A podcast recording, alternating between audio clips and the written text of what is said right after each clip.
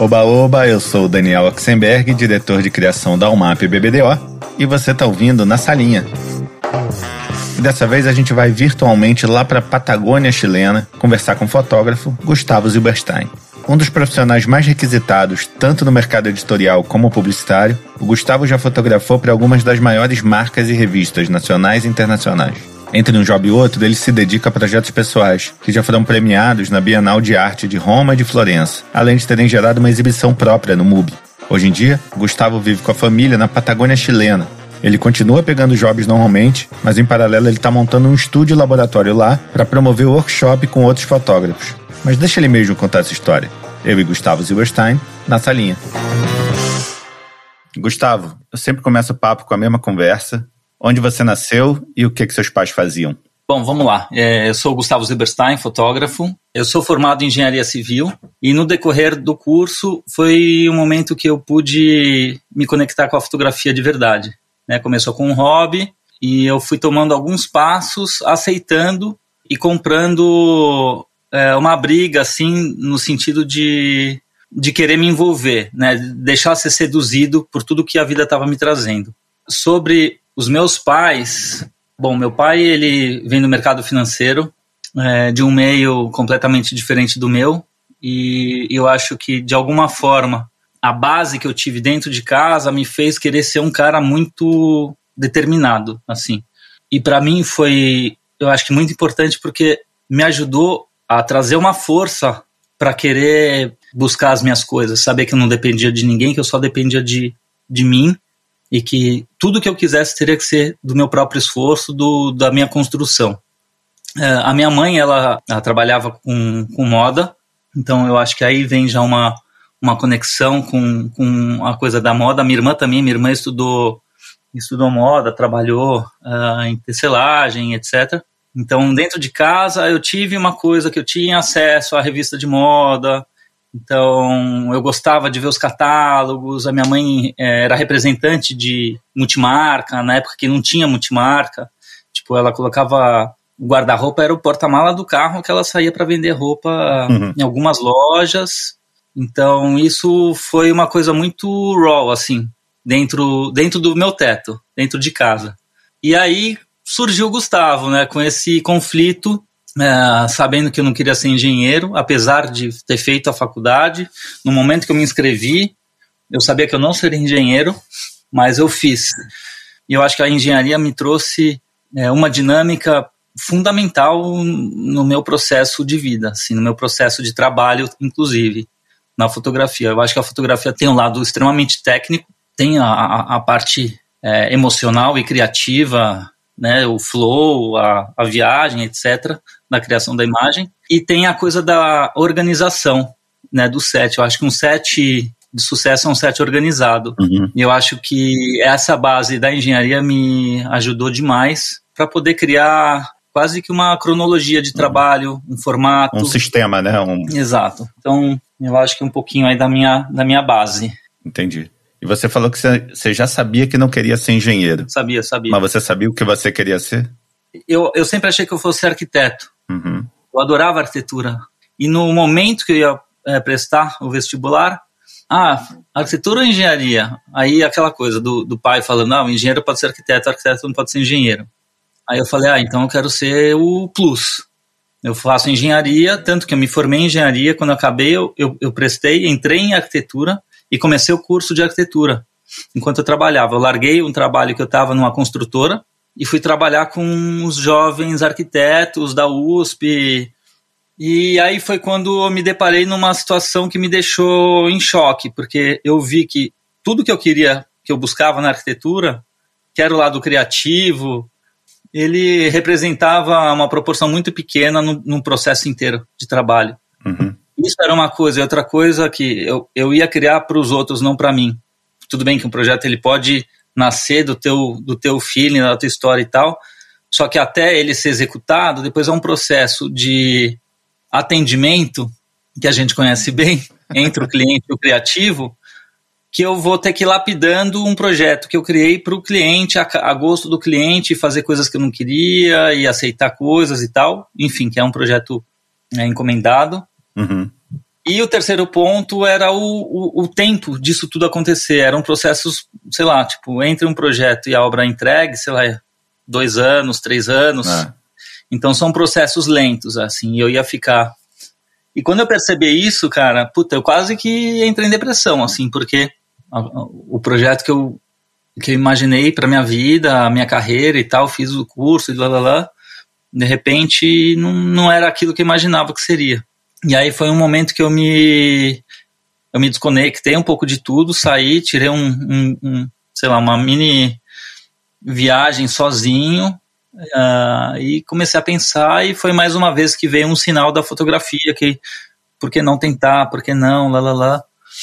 E aí eu coloquei na minha cabeça, falei, é isso, eu vou trabalhar com fotografia, eu vou tentar. E assim, eu não, eu não sabia como era um trabalho de verdade de uma produção fotográfica. Eu nunca tinha entrado no estúdio de verdade de um fotógrafo.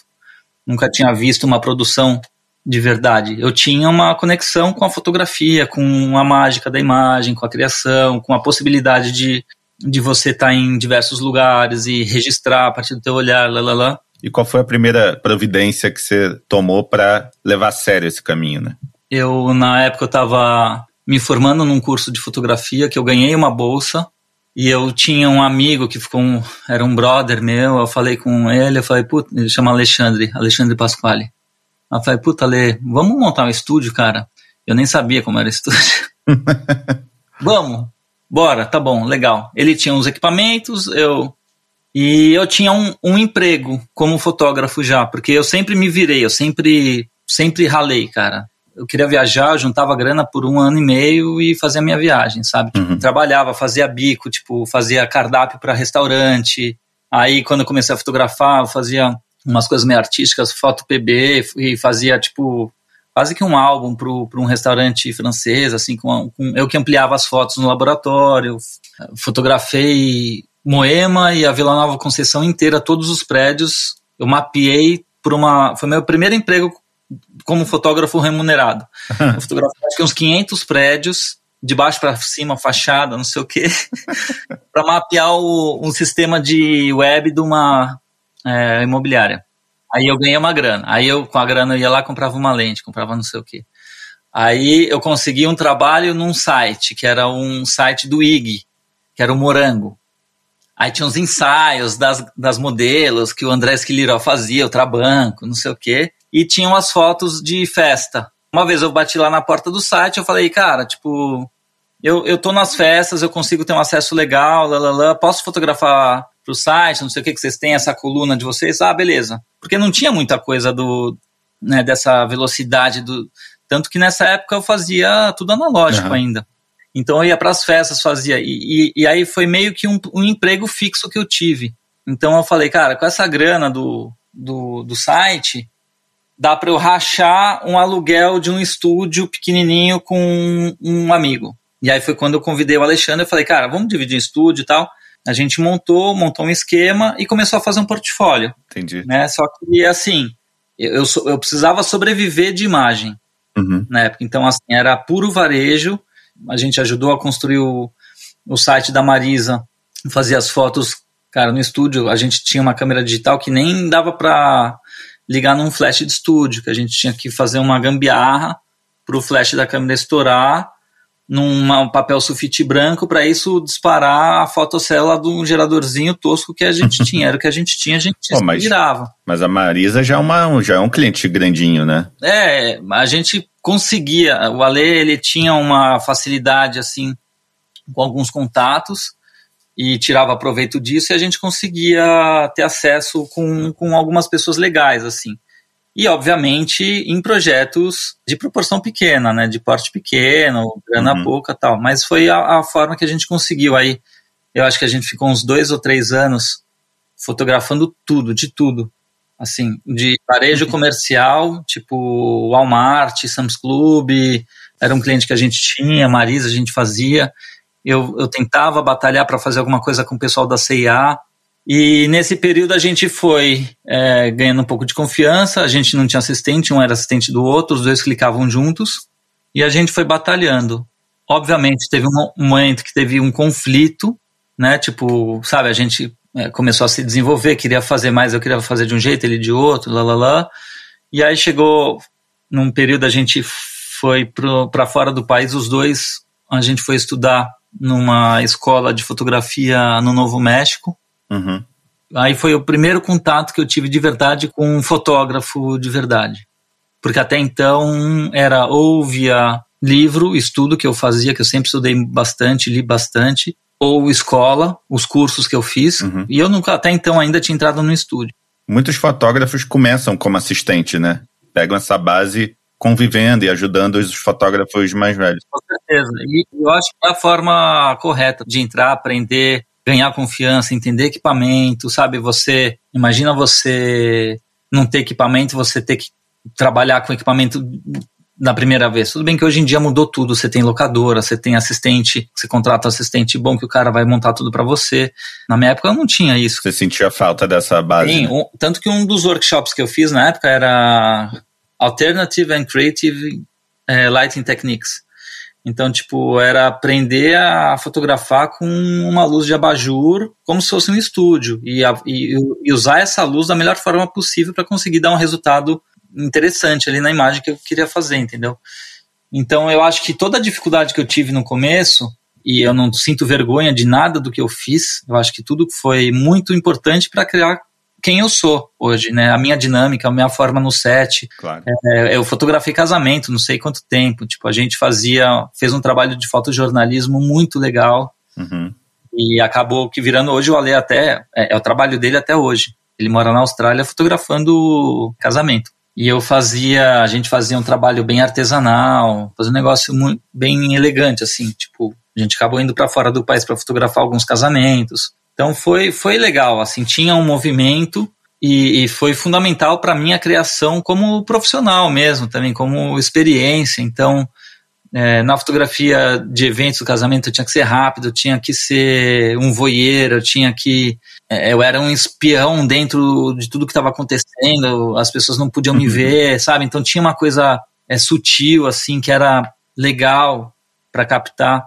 Aí teve o lado de varejo comercial que eu aprendi, é, tinha que fotografar bastante coisa, bastante volume, fazer uma luz boa comercial, limpa. Retoque, cara, na época não tinha. Tipo, o retocador tinha a Burt, tinha uns caras fodão que não tinha acesso, né? Uhum. E quando eu voltei do, dos Estados Unidos foi, foi, um, um, foi um divisor de águas no, como carreira mesmo, assim, como linguagem, porque até a, a viagem, eu fazia tudo. Eu fotografava kit feijoada pro Walmart, a gente que não tinha produtora culinária, a gente que ia, ia na Tokstok, comprava as coisas, a bonitinha, o, a, o copo, a taça, lalala, enfim, a gente que fazia tudo.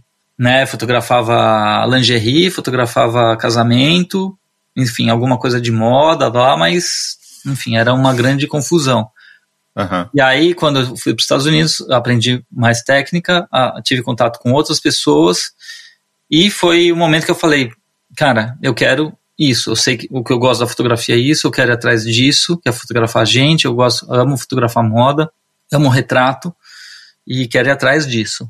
E voltei e falei, cara, não vou fazer isso, foda-se a grana, a gente precisa para manter as coisas e tal, mas eu vou tocar desse jeito. Aí foi quando eu fui atrás de agência de modelo, hum. das agências, e falei, cara, eu quero fazer os books. Aí tinha o pessoal que fazia book para fazer grana, eu fazia book para aprender e para montar portfólio também. Entendi. Então, assim, tipo, tinha uns caras que pegavam, sei lá, um book hoje, sei lá, quanto deve custar para fazer mil reais para fazer. Os caras, os, os buqueiros, eles faziam, sei lá, tipo, pegavam cinco modelos e, e pegava estágio, fazia tudo numa tacada só, fazia uma grana e vivia disso. Eu pegava uma modelo ou duas, pegava o dinheiro lá, mil, dois mil reais, o que, que eu fazia? Eu investia no ensaio, eu fotografava o ensaio em médio formato, em filme, cara. A galera já estava fazendo digital. Eu fui um pouco atrasado para migrar, porque eu queria manter o analógico, né? Negativo, cromo, processos de laboratório, e tal. E aí é, eu pegava a grana e investia no ensaio.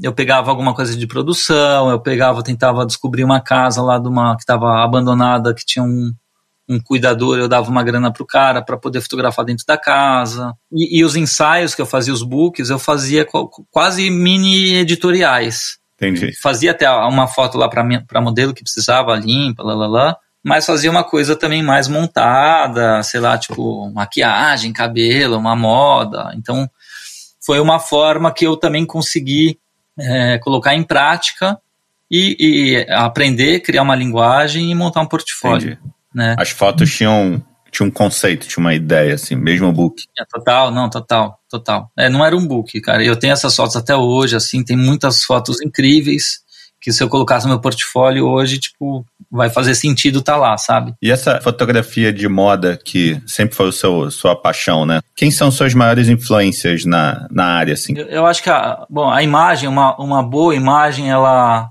ela enche os olhos, assim, sabe? Quando, quando você vê uma foto e fala assim, puta, que incrível, gostaria de ter feito isso, né? Tipo, é, é uma inspiração.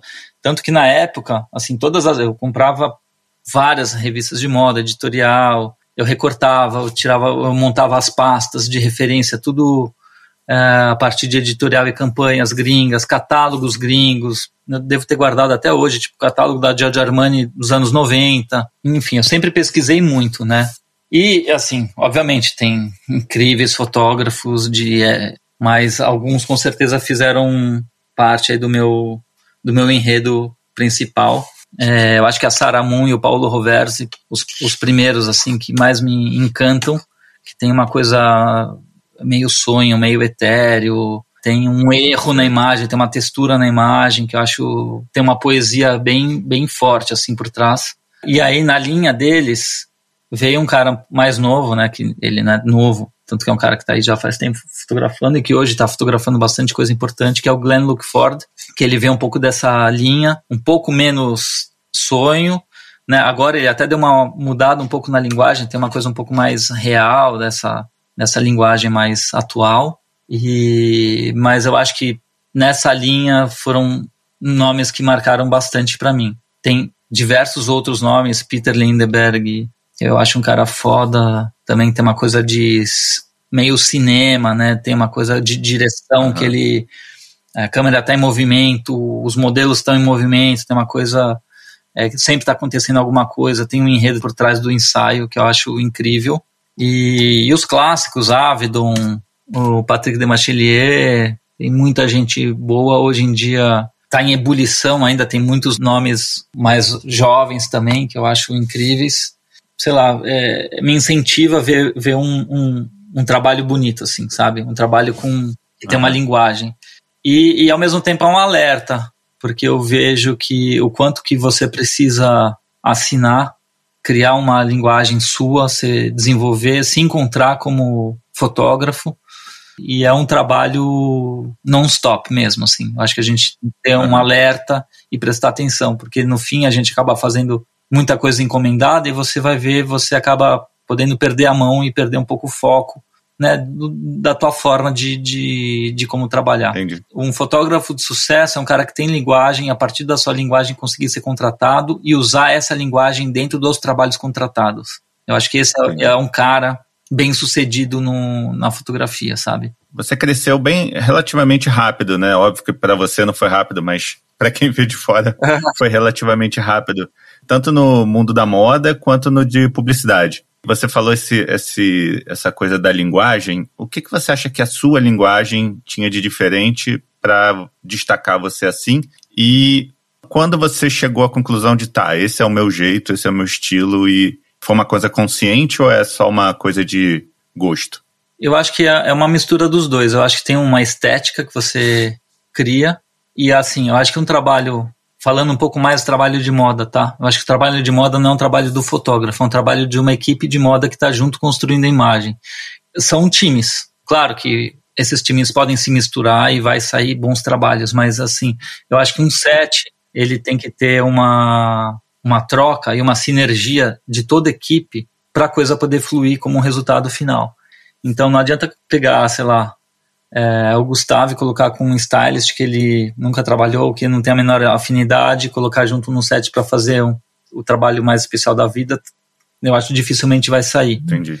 O meu jeito é sempre de escutar, de respeitar, de querer aprender, de propor. É, e, a, e, a, forma como eu, eu sempre coloquei isso e tratei dentro do set, eu acho que foi um jeito de me relacionar com os, os bons profissionais do mercado. Assim, então eu consegui ter acesso a, a, profissionais bem incríveis, assim, tipo, dos mais importantes. Eu acho que se não fosse por isso, eu não conseguiria ter, não sei, ter feito o que eu fiz, ter, ter chegado onde eu cheguei.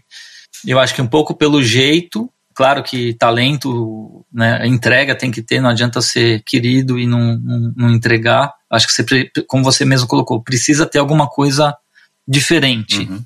Para fazer igual o Bob, faz com o Bob. Então, olhando um pouco todo esse, esse grupo, é, da minha referência, da minha pesquisa, eu, eu, eu vejo é, a minha linguagem uma mistura, eu acho que de, de lúdico com poesia, uhum.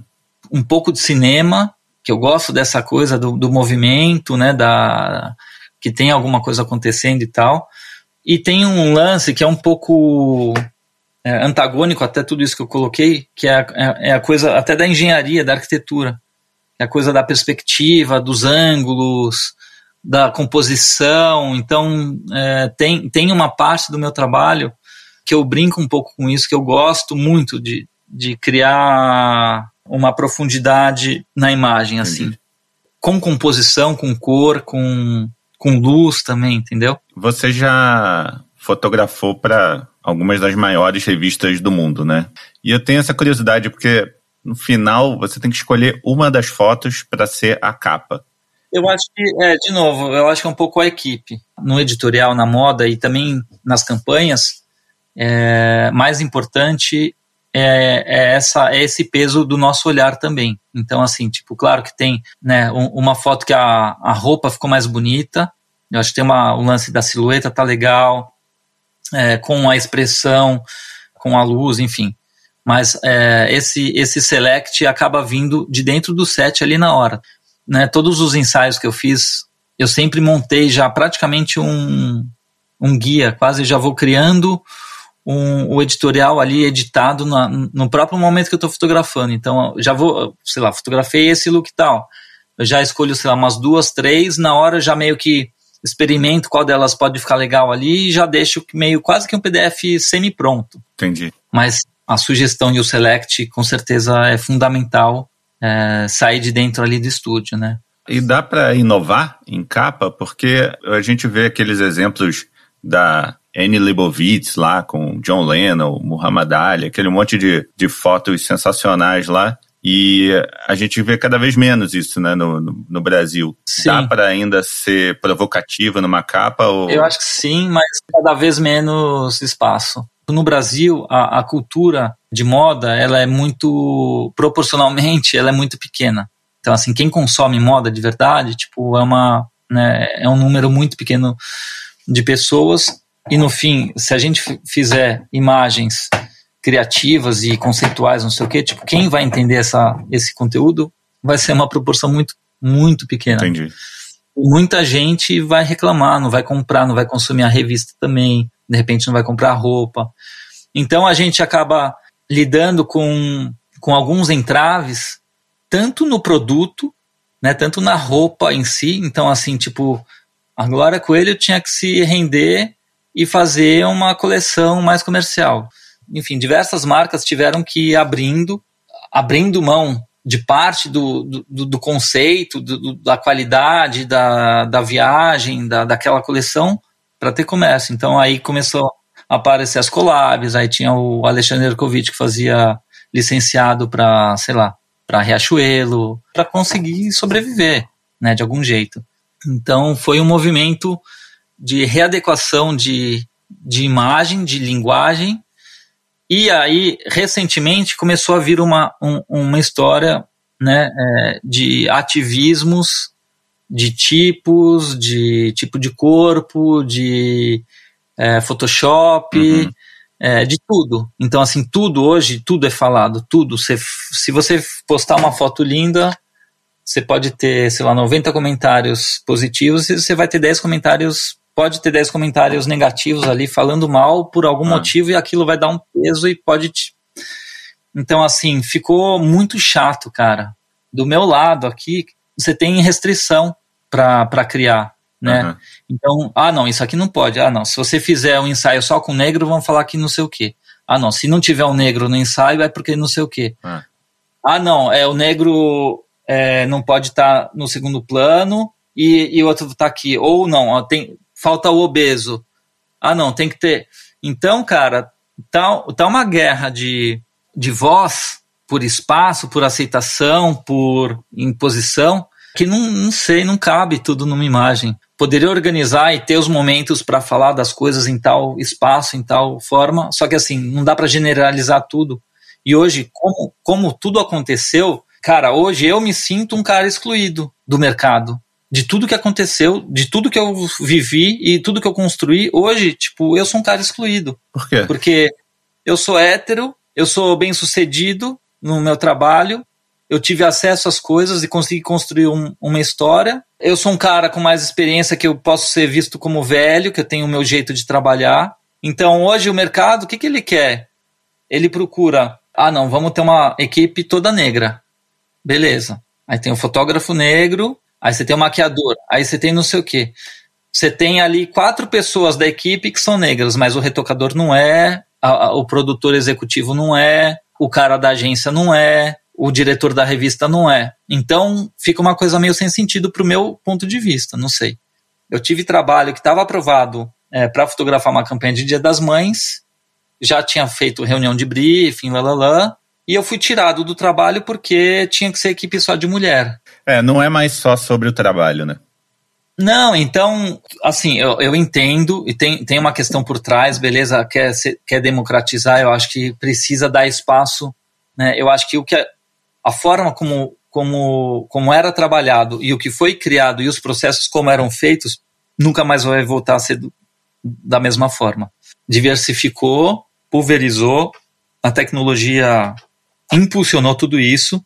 Não só o fotógrafo, eu acho que hoje todo mundo é multifacetado, por, é. por necessidade mesmo. Tipo, a minha mulher, ela tem que tem que fotografar, ela tem que fazer, ela tá editando vídeo, ela me mandou agora um, um link para eu ver de um vídeo que ela editou, porque ela tem que fazer e, e precisa ser bem feito.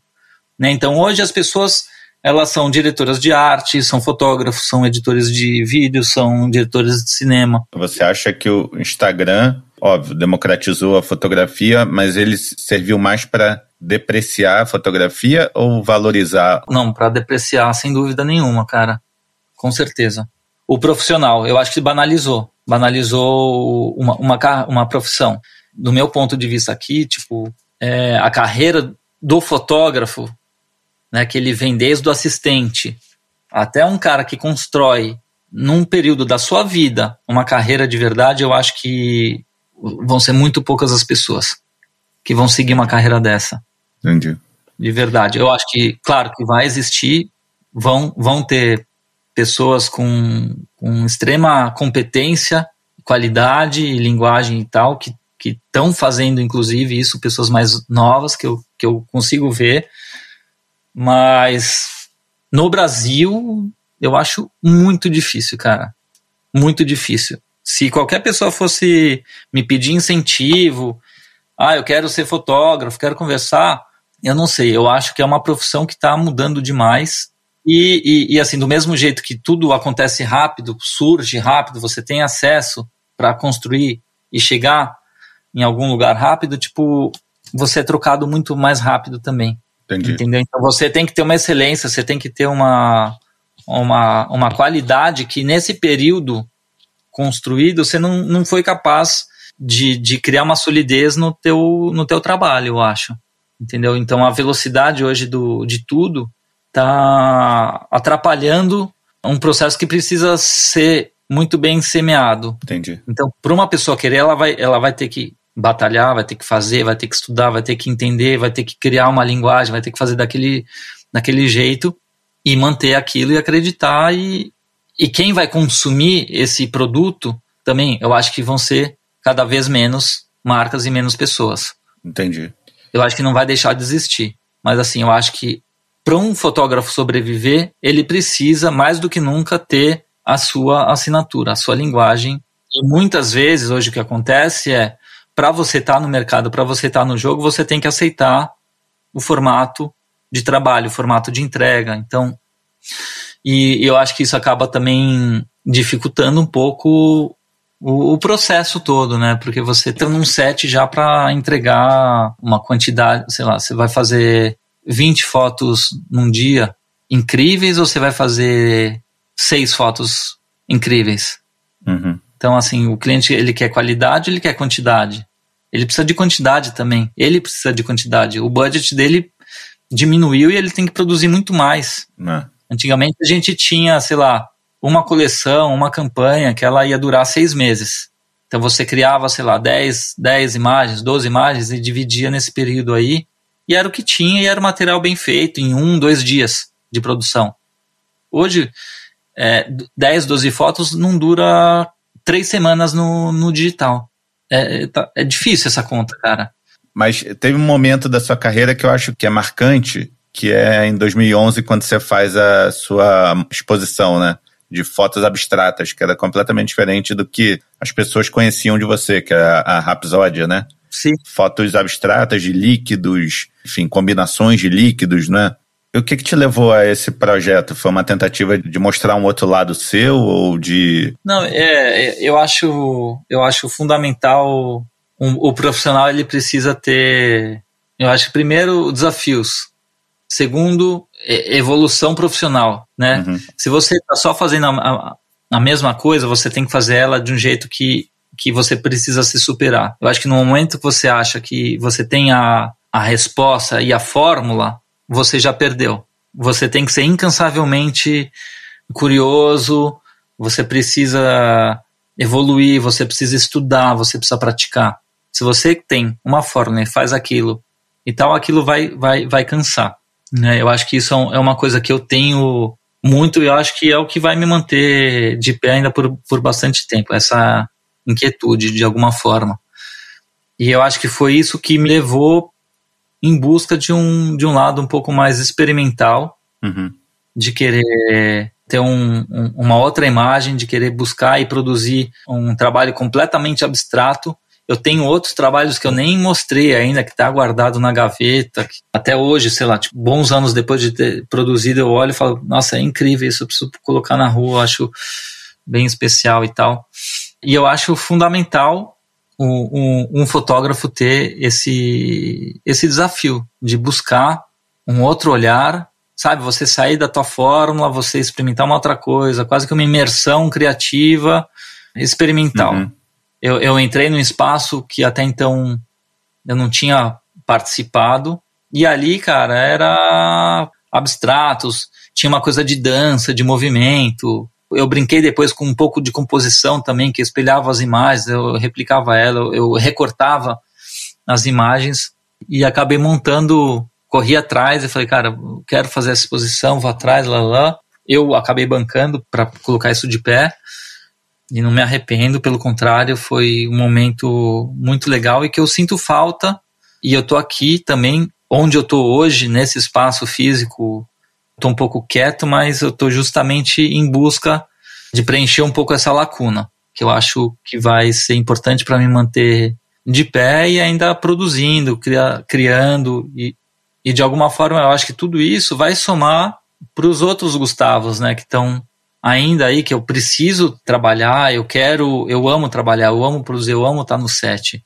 Eu sinto falta também um pouco desse, desses gaps e que hoje a gente forçadamente por alguns motivos que eu, que eu trouxe aqui, mudou, cara. Então, assim, mudou, o, o, ritmo mudou. Se você pegar qualquer fotógrafo, tipo, mudou o flow dele de trabalho. Eu tenho curiosidade para saber como você chega à conclusão de que aquela ideia merece virar um projeto pessoal. É, eu acho que tem uma coisa que às vezes você, em algum instante, você pode ter percebido, você teve um insight né, num set de alguma coisa e tal, e, e aquilo te levou a, a, num lance e falar, puxa, cara, isso eu tenho que produzir mais, isso eu posso editar, eu posso criar uma história toda ao redor desse assunto. E tem os projetos mais dirigidos, né, que você planeja, né, que eu, eu acho que talvez a partir de um, de um período que você, de repente, você quer fazer aquilo daquele jeito, você tem a assinatura e tal, você pode, ah, vou fazer um novo projeto agora assim. Eu sou um cara que sempre escutou a intuição, tanto que no meu set ele não é, apesar do engenheiro e do programado, lá, lá, lá, eu acho que tem a coisa, o, o momento mágico, que eu acho que é muito importante. Então, ainda mais fotografando gente, ainda mais fazendo um retrato, ainda mais dirigindo uma pessoa. Então, quando você está com uma pessoa na tua frente, na tua câmera, por um período lá, sei lá, você tem o um dia com ela, ou enfim, você precisa que essa pessoa confie em você. Uhum.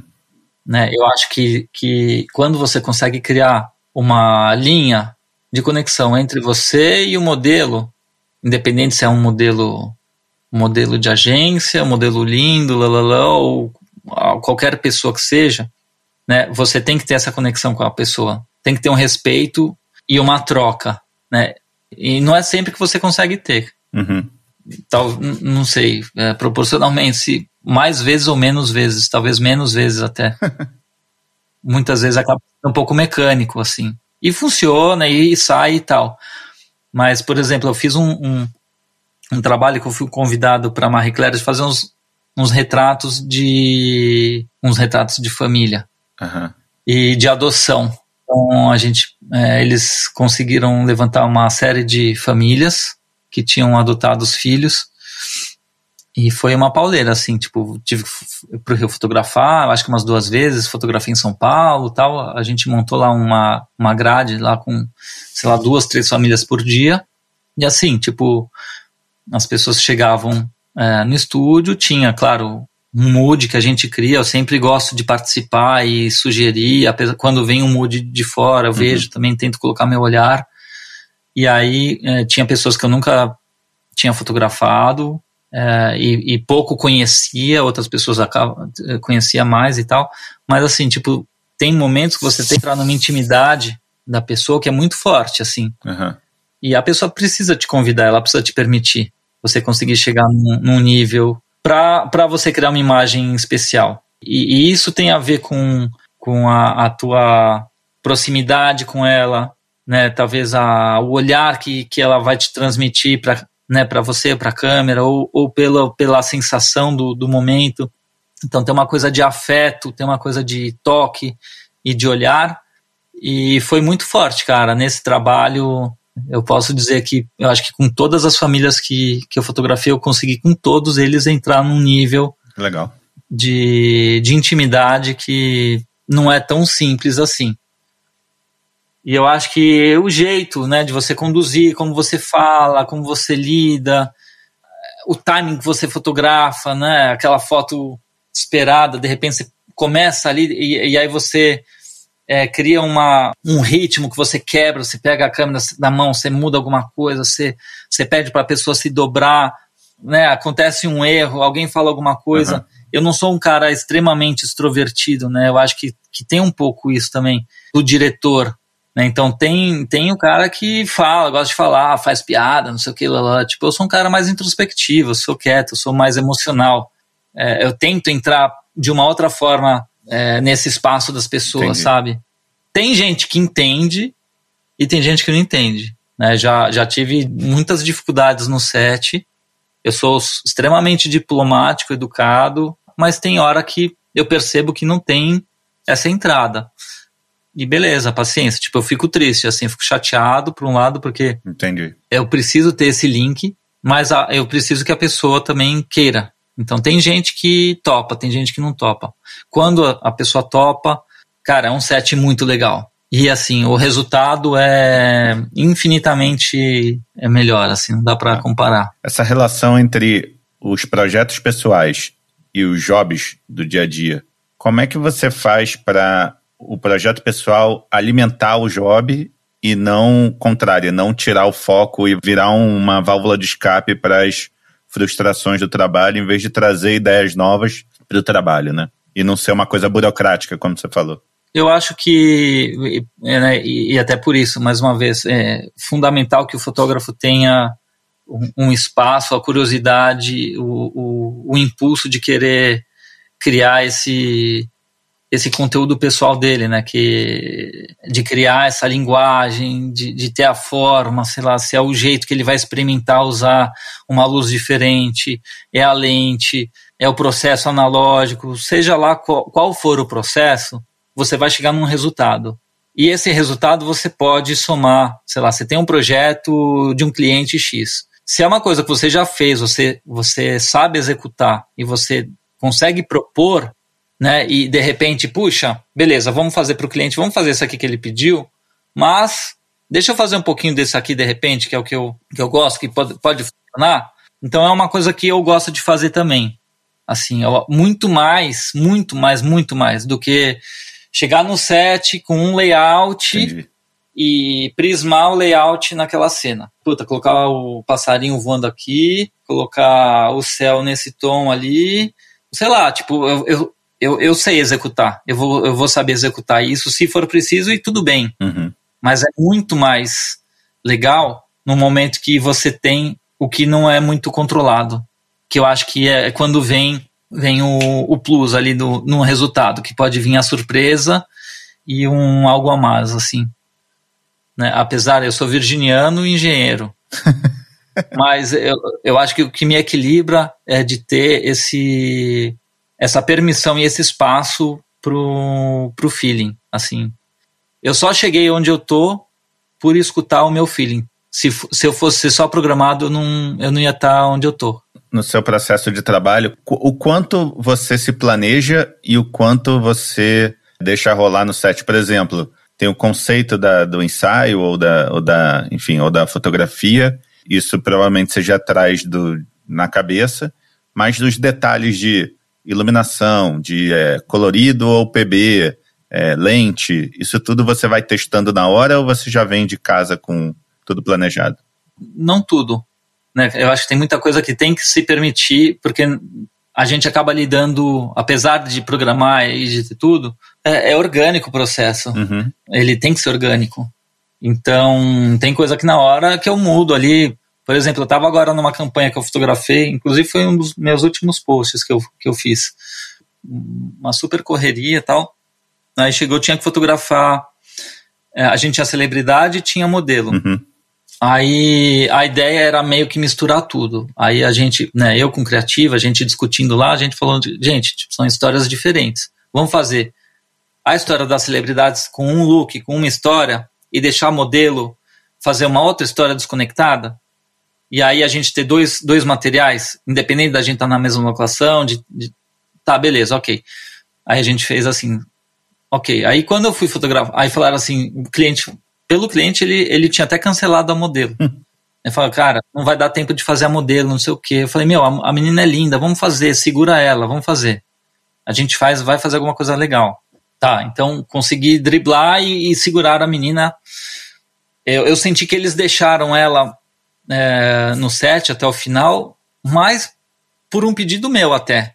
Que eu acho que por eles, de verdade, eles tinham feito o que era necessário ali, ia ter um.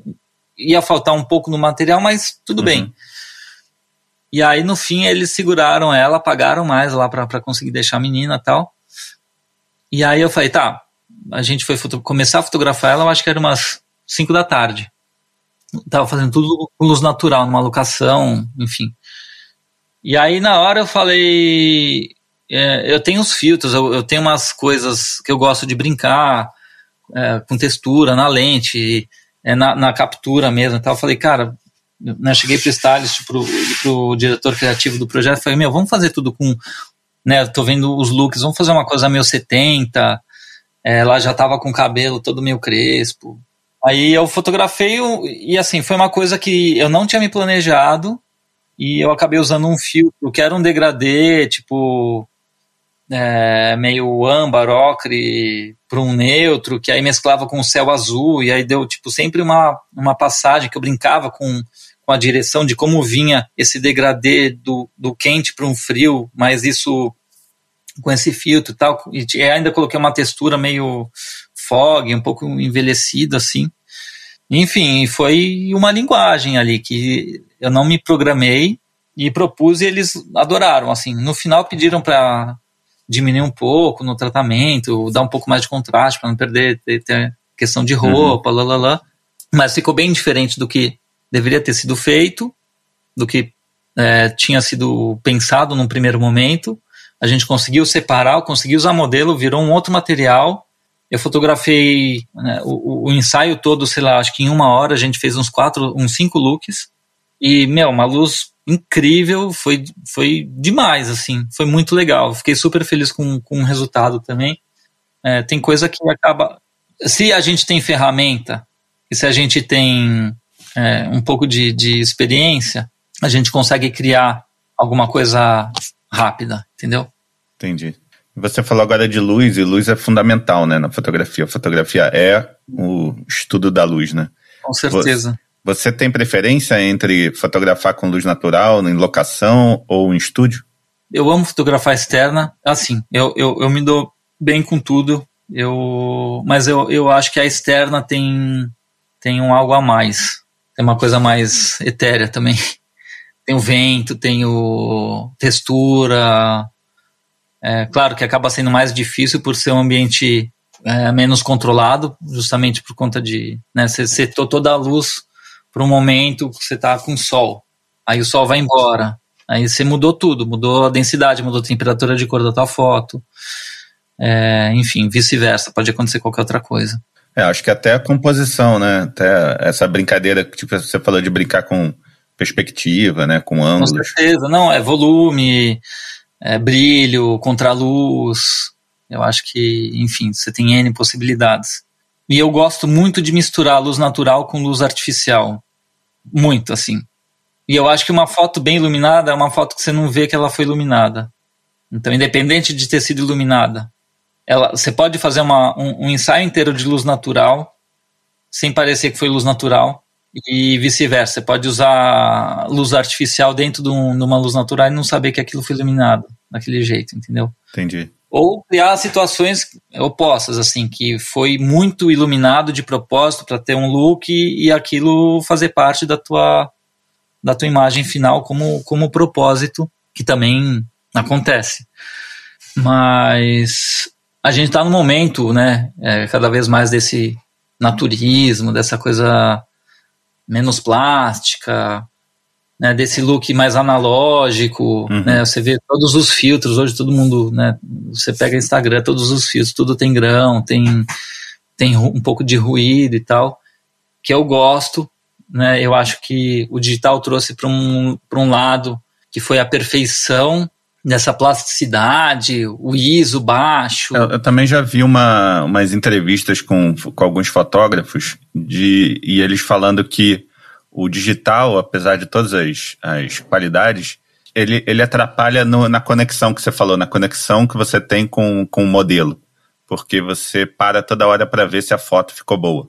Assim, é, isso é, é, um saco, assim. Tipo, e muitas vezes quando você fotografa cabeado ainda no computador, tipo, você cria um, um ritmo, assim, beleza, você vai ter uma imagem extremamente controlada. Ele viu, já deu, já deu ok, já viu, o cliente já está lá, já viu, não sei é. o que, lá, lá, lá. Ao mesmo tempo, o flow dessa conexão, às vezes você não consegue criar essa conexão, o respeito pelo profissional. Então, tipo, o fotógrafo ele está muito mais exposto. Ah, o cara olha lá, não, não, ah, é, não, não tá bom, muda ah, vamos fazer assim, não, ah, não, essa roupa, sabe? Então, tipo, eu acho que para um trabalho comercial e um trabalho em equipe, é uma segurança para todo mundo. Ah. Agora, para um trabalho pessoal de um fotógrafo, cara, eu não quero saber o que, que o outro tá achando da minha foto ou não. Tipo, quem tem que achar sou eu. Se é um trabalho pessoal, é você que tem que fazer do teu jeito. Então, eu acho que talvez o, o filme ele blinda um pouco nisso, né? porque tá dentro da câmera, é, o teu, é você que tá apertando e ninguém viu aquilo. Nem você sabe se ficou bom. Pois é, eu vou te falar, teve, teve um lance que, até brincando um pouco com isso, inclusive é um, é um projeto que, se der tudo certo aí, vai estar vai, vai tá na rua logo mais. Eu criei um projeto hum. dentro do São Paulo Fashion Week, e foi um, um, trabalho que eu fiz com equipamento, vai meio que semi-analógico. Uma parte eu fiz em analógico, outra parte eu fiz com uma câmera que eu tinha, que era back uhum. digital, mas o equipamento é tudo mecânico. Era uma raça antiga e tal. E justamente a brincadeira do projeto era mexer com essa instantaneidade das pessoas, né? Essa perfeição. Então hoje a pessoa vai fazer um selfie lá, ele faz, sei lá, ele nem faz a, a, a foto, nem a estática mais, é live. É. A pessoa faz uma foto é. em movimento que ela pega um frame. Então a galera faz isso, faz, sei quantas fotos, põe o filtro ali, tá perfeito, fez 100, escolhe uma e tá lá, postou, lá. E aí o, o que eu fiz foi justamente o oposto. Eu, eu criei uma história que me, mexe com essa inquietude da pessoa, de, da perfeição. Então todo mundo que eu fotografei foi um, um projeto só de retratos, que eu fotografei nos bastidores do Fashion Week, eu montei um set, é, que foi, cada ano foi numa Bienal e tal, mas é, eu montei um set separado, eu convidava as pessoas para fazer um retrato e eu tinha que fazer a foto em um clique só. Era uma apertada de botão, era a foto que ia representar aquela pessoa. Uhum. E assim, eu não deixava a pessoa ver a foto. Quando eu fazia com o semi-digital, estava cabeado, mas eu não deixava a pessoa ver, eu não via. Então, para mim, era um exercício gigantesco de tentar pegar aquela pessoa, ver a roupa dela, o que, que eu posso criar com ela rápido, como que eu vou fotografar ela de cima, de baixo, com essa lente, criar uma imagem interessante.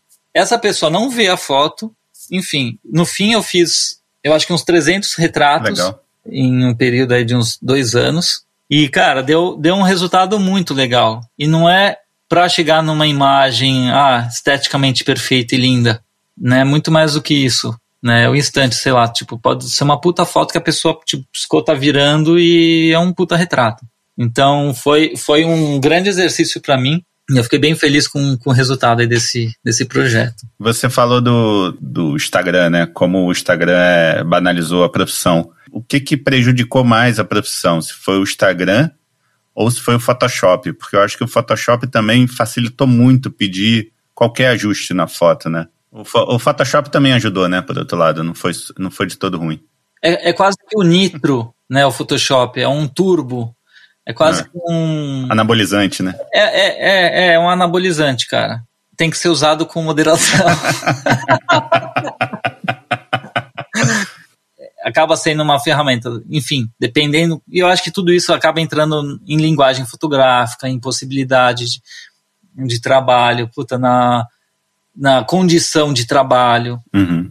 Vai sair para fazer um trabalho que é uma foto, você tá lá num. Tem sol, tem um, um céu azul, lalala, que é o briefing e tal, beleza. Aí você armou todo o circo com a produção, com a equipe. Você chegou na véspera, olha, gente, amanhã vai estar tá nublado, não vai ter sol, o que, que eu faço? Vai chover? Não. Ah, então vai, bora. Pode fazer, a gente muda o céu, entendeu? Entendi. Aí, o que, que acontece? Você precisa criar ferramenta e solução para criar uma situação que não é real naquela, naquele momento que você precisa executar um trabalho e entregar um trabalho. Entendi. Então, puta, a gente fez um trabalho que montou a Sicília dentro do estúdio, com cenário e plotter. Você olha, puta, parece que você tá numa vila na Sicília. Uhum. Cara, o cliente não tinha grana para viajar e levar equipe, não tinha tempo, não sei o que. Tipo, então, assim, tem uma. Né, aí ah, aparece lá o cano do teto do estúdio, que precisa ter uma janela, uma luz, entrada de luz de janelas, coloca lá uma HMI de conta que faz o sol. Então, assim, eu acho que o Photoshop ele é uma ferramenta de acabamento da foto para chegar num resultado de uma imagem encomendada. Uhum. Tem gente que se apropria disso como linguagem fotográfica, de da densidade de tratamento de pele que pode ser feito, do jeito que pode ser iluminado. Tem gente que, né, eu acho, enfim, como linguagem, quanto menos retoque, mais fotografia real, muito mais legal. Eu preciso usar o Photoshop também, eu sei usar e acaba sendo uma, um acabamento do meu trabalho, mas a coisa do, do real, do analógico, do retrato, do storytelling, da verdade. Isso está muito mais em vogue, faz muito mais sentido do que aquela imagem plástica perfeita da mulher inatingível, de não sei o quê. Que eu acho que assim, tem situação que pode ter aquilo e tá tudo certo. Também não. não né? Cara, tem uma. Uma foto. Nem, nem sei o nome dela que eu. E. Cara, você vê os beauties que ela faz, tipo, eu acho muito foda, muito legal. Diferente de todo mundo que tá fazendo, lá, lá, lá. Tipo, tem muito Photoshop mas é como linguagem, é uma linguagem dela e eu acho, eu acho legal, eu acho interessante o trabalho. Entendeu? Esse excesso de Photoshop, ele deu munição para muitas críticas, né? Isso que você falou de Com certeza. dessa imposição da beleza inalcançável, dessa busca dessa beleza impossível que foi criada no Photoshop, foi retocada pelo Photoshop. Você tem essa preocupação como, como fotógrafo de moda, especificamente, e de publicidade também? Com certeza. Eu, eu olho para muitos trabalhos e falo, puta, passou, tem que ser menos. Porque no fim, é, o, o processo também, que eu acho que democratizou tudo, virou tudo quase que uma linha de produção. Uhum. Né? Então, sei lá, tipo, às vezes a agência tem, tem trabalho, moda talvez um pouco menos, propaganda mais. Mas, sei lá, as agências têm retocador interno. Tipo, às vezes eu entrego a foto, a foto vai ser retocada dentro da agência que nem o, o criativo vai acompanhar, cara. É. Tipo, o retocador fez e entregou lá pra, pra produção e vai sair aquilo. Tipo, uma coisa que eu nem vi. Uhum. E aí depois eu falo, puta, meu, sei lá, deu problema, saiu assim, nossa, o retoque ficou. Eu retoco depois a foto pra pôr no portfólio, entendeu? Tipo, Entendi. às vezes acontece isso, cara. E dói, dói. Assim, às vezes é retocador que a gente indica, que é profissional que eu, eu respeito e, e, eu confio, mas mesmo assim, tem hora que eu falo, cara, tipo, volta, passou, sabe? Não precisa. Então, e, e eles também têm um processo deles de trabalho que para começar a foto, sei lá, tipo, você fala, cara, tipo, é bem simples o retoque, tipo, não é nada, não sei o que. O cara vai, vai fazer, vai ficar bonito e tal, mas não é o que você quer. Né? Não é o que eu imaginava, assim. Às vezes, puta, o cara fez toda uma base para entregar a imagem que no fim mudou a foto, perdeu o brilho de verdade, perdeu o volume que não era para ter mexido uhum. e mexeu. Então eu acho que acho não, né? Todos os meus trabalhos pessoais, tipo, eu que mexo na foto. Eu não mando para retocador. Tipo, tem tem projeto que eu participo mais autoral, assim mesmo que eu sou convidado de moda ou às vezes alguma coisa de revista e tal, que eu mesmo retoco, cara. Entendi. Que eu finalizo, eu quero dizer. Então eu vou processar, eu vou deixar no, na textura que eu quero, no grão que eu quero e tal. E você prefere fotografar modelos profissionais ou atrizes, atores que vão saber entender as suas instruções, enfim, é mais fácil de você dirigir, claro, ou pessoas amadoras ou pessoas, gente como a gente, né, que trazem essa verdade, trazem a personalidade é, natural delas. Cara, eu acho que depende da, da ocasião. Se for um trabalho documental, eu acho que tem que ser as pessoas de verdade. Uhum tem que ser histórias de verdades que vão trazer é a roupa da pessoa, é o ambiente dela, e você vai criar todo uma, um enredo ao redor dessa verdade, que eu acho que é uma história. Agora, assim, o trabalho que você vai produzir uma imagem, se você pegar uma pessoa, sei lá, tipo, muito amadora, que ela não está acostumada com o set, eu acho que vai ser um fator complicante para você ali. Pode dar certo, como mais provável que não dê certo. Uhum. Para a pessoa se soltar, confiar, se entregar. Claro que às vezes a, a, a ingenuidade da pessoa, o, o né, da, daquele instante pode trazer, cara, um, uma, um lance especial, mas eu acho que depende muito do projeto, de verdade. Assim, eu já fotografei, bom, enfim, de tudo, assim, desde uma celebridade, uma top, até uma pessoa que não está acostumada com a câmera. Eu acho que, no fundo, são pessoas. Eu acho que se você conseguir extrair a verdade da pessoa, independente de quem ela seja, vai ser o teu grande desafio. Do mesmo jeito, se você quiser tentar fotografar, trazer uma coisa de um modelo que está acostumado a posar, a seduzir a câmera e não sei o quê, uhum. talvez você vai querer uma coisa que ela não vai conseguir te dar também. Ela talvez vai maquiar uhum. aquele jeito dela, que pode ser o mais especial de tudo, entendeu? Que às vezes no erro que eu consigo ter uma imagem legal. Uhum. Eu acho que, sei lá, se você pegar modelos mais já mais experientes, que trabalham já mais um tempo e tal, tem, tem o seu vício também, né? Então, às vezes, ah, a perna já, já, já posa, então fala, não, não, não posa, desmonta. Mas com certeza é muito mais fácil você trabalhar num, num projeto, é, num trabalho com gente que, consegue lidar com a câmera e interpretar. E há alguns anos você mudou radicalmente de vida, né? Agora você está na tranquilidade da Patagônia chilena e isso também refletiu no seu trabalho, que como você mesmo fala, agora está cada vez mais voltado para o storytelling. Legal. O que, que te fez tomar essa decisão? Eu, eu acho que foi uma soma de, de tudo que estava acontecendo, né? Então todo esse movimento é, do mercado, o movimento do editorial, e também com uma verdade pessoal, do mesmo jeito que tudo estava acontecendo, né, do lado externo, de querer falar a verdade de, das pessoas, não sei o que, tipo, eu também fui cada vez mais sentindo necessidade de, de ter uma conexão de verdade com algum assunto. Então, sei lá, tipo, teve um, um, um projeto que eu fiz, enfim, pessoal de família, que a gente viajou lá com trailer, não sei o que, e que eu quis fazer um documentário caseiro, mas que eu fui atrás de algumas histórias e, e retratei com outro ritmo, não era job. Eu passei, sei lá, alguns dias com a pessoa e fui no trabalho dela, fui no, na casa dela, fui no espaço. Aí eu conseguia fotografar de um jeito bem diferente, cara. Eu sozinho, sabe? Eu sem assistente. E no fim eu fiz, puta, umas imagens muito legais. E eu acho que a gente está no momento de, de falar, né? Eu acho que eu, eu tenho uma, também, de alguma forma, uma missão. Eu converso com imagens, né? Uhum. Eu acho que a minha, eu tenho uma ferramenta de comunicação que é a fotografia, que é a imagem. Eu, por muito tempo, né, eu fiz os trabalhos, é, ajudando a vender comercialmente alguém, uma marca, um produto, um desejo, uma, ou, ou a moda, e eu comecei a sentir necessidade de tentar ajudar as pessoas, de querer conversar com elas, de querer mostrar uma, um sentido maior por trás, né? De, de uma ação, de uma história, de então acho que isso foi uma coisa muito forte assim.